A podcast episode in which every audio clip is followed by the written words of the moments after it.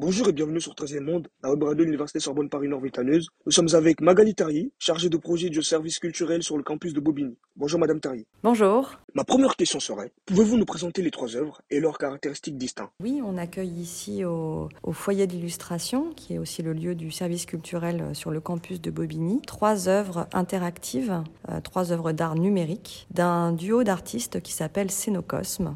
Euh, voilà, ces trois œuvres ici sont toutes à voir avec le sensible, la poésie, euh, laisse libre cours à, l'imagination. C'est un petit peu le, fil conducteur euh, du travail de ces, de ces artistes, c'est de créer des œuvres en lien avec l'environnement. voilà, donc ici on a en particulier une œuvre qui s'appelle Phonofolium, qui est un arbre, là en l'occurrence un citronnier.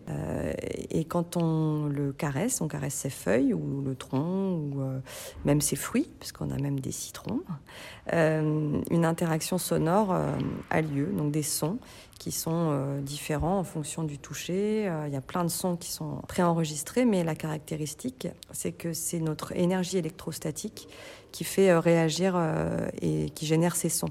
C'est pas juste un, le toucher, ça va un peu au-delà, donc ce qui veut dire que c'est une vraie interaction entre une plante, euh, et donc euh, qui est vivante, et nous, euh, humains. On a également deux œuvres là qui sont plus vraiment multimédia, avec écran, et l'une qui s'appelle Mécanique imaginaire, imaginaire et là, on manipule une souris et ça euh, crée de manière aléatoire des scènes avec plein d'objets, euh, de personnages, euh, voilà, très abstraits, absurdes, volontairement. Ça fait aussi référence à Georges Méliès dans l'esthétique. Et puis enfin, rencontre imaginaire, où là aussi, on est sur quelque chose d'assez poétique, assez assez marrant, hein, parce que l'idée quand même, c'est de s'amuser un petit peu avec tout ça, où notre reflet, grâce à un système de caméra, fait venir des personnages à notre droite, à notre gauche, dans le champ de, vision euh, de l'écran.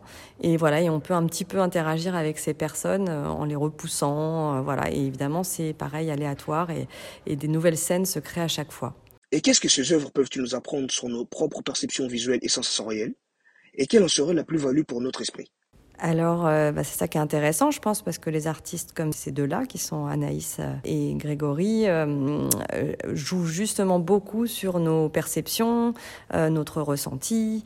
évidemment, avec la plante, c'est peut-être encore plus valable, parce que là, on a une vraie interaction directe avec un son, on est surpris. Et parfois, d'ailleurs, ce qui est très intéressant, c'est que un certain jour, il n'y a aucun son qui se passe, parce que notre énergie n'est pas la même. Et là, c'est là où on se rend d'autant plus compte de, la, de cette interaction et de du rapport euh, au vivant. Voilà, donc je pense qu'ils aiment beaucoup jouer sur notre imaginaire. Euh, ça nous apporte, euh, bah, on, peut s'amuser un peu à l'infini hein, sur mécanique imaginaire. Alors là, on pourrait passer des heures. Alors je pense que si un enfant était amené à la découvrir ici, j'ai pas eu d'enfants, mais il y a des, des, étudiants qui sont aussi des, des grands enfants et justement aussi les adultes.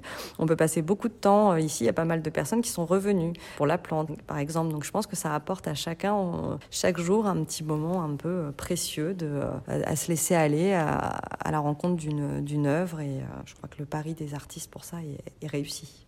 Et vous, comment percevez-vous un art numérique et interactif? C'est vrai que là, ça, c'est trois œuvres d'art numérique qui effectivement sont interactives, puisqu'elles ça suppose une interaction avec un, public, une personne.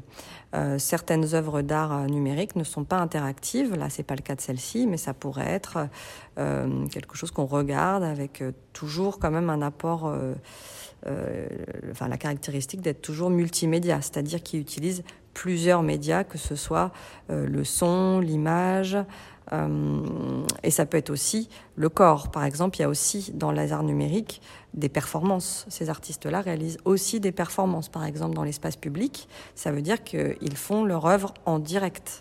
Et pour terminer, avez-vous des informations complémentaires à nous transmettre? Euh, Oui, alors euh, bah, cette exposition, elle a duré deux bonnes semaines, donc euh, presque trois, elle s'achève là. mais ce qui va être assez réjouissant, c'est d'accueillir à nouveau en début d'année 2022 sur les campus de Villetaneuse puis de Bobigny une grande exposition collective d'art numérique avec des œuvres certaines interactives, pas toutes, et ça sera en partenariat avec le Cube, qui est en Ile-de-France, euh, un des plus gros euh, lieux euh, dédiés aux arts numériques.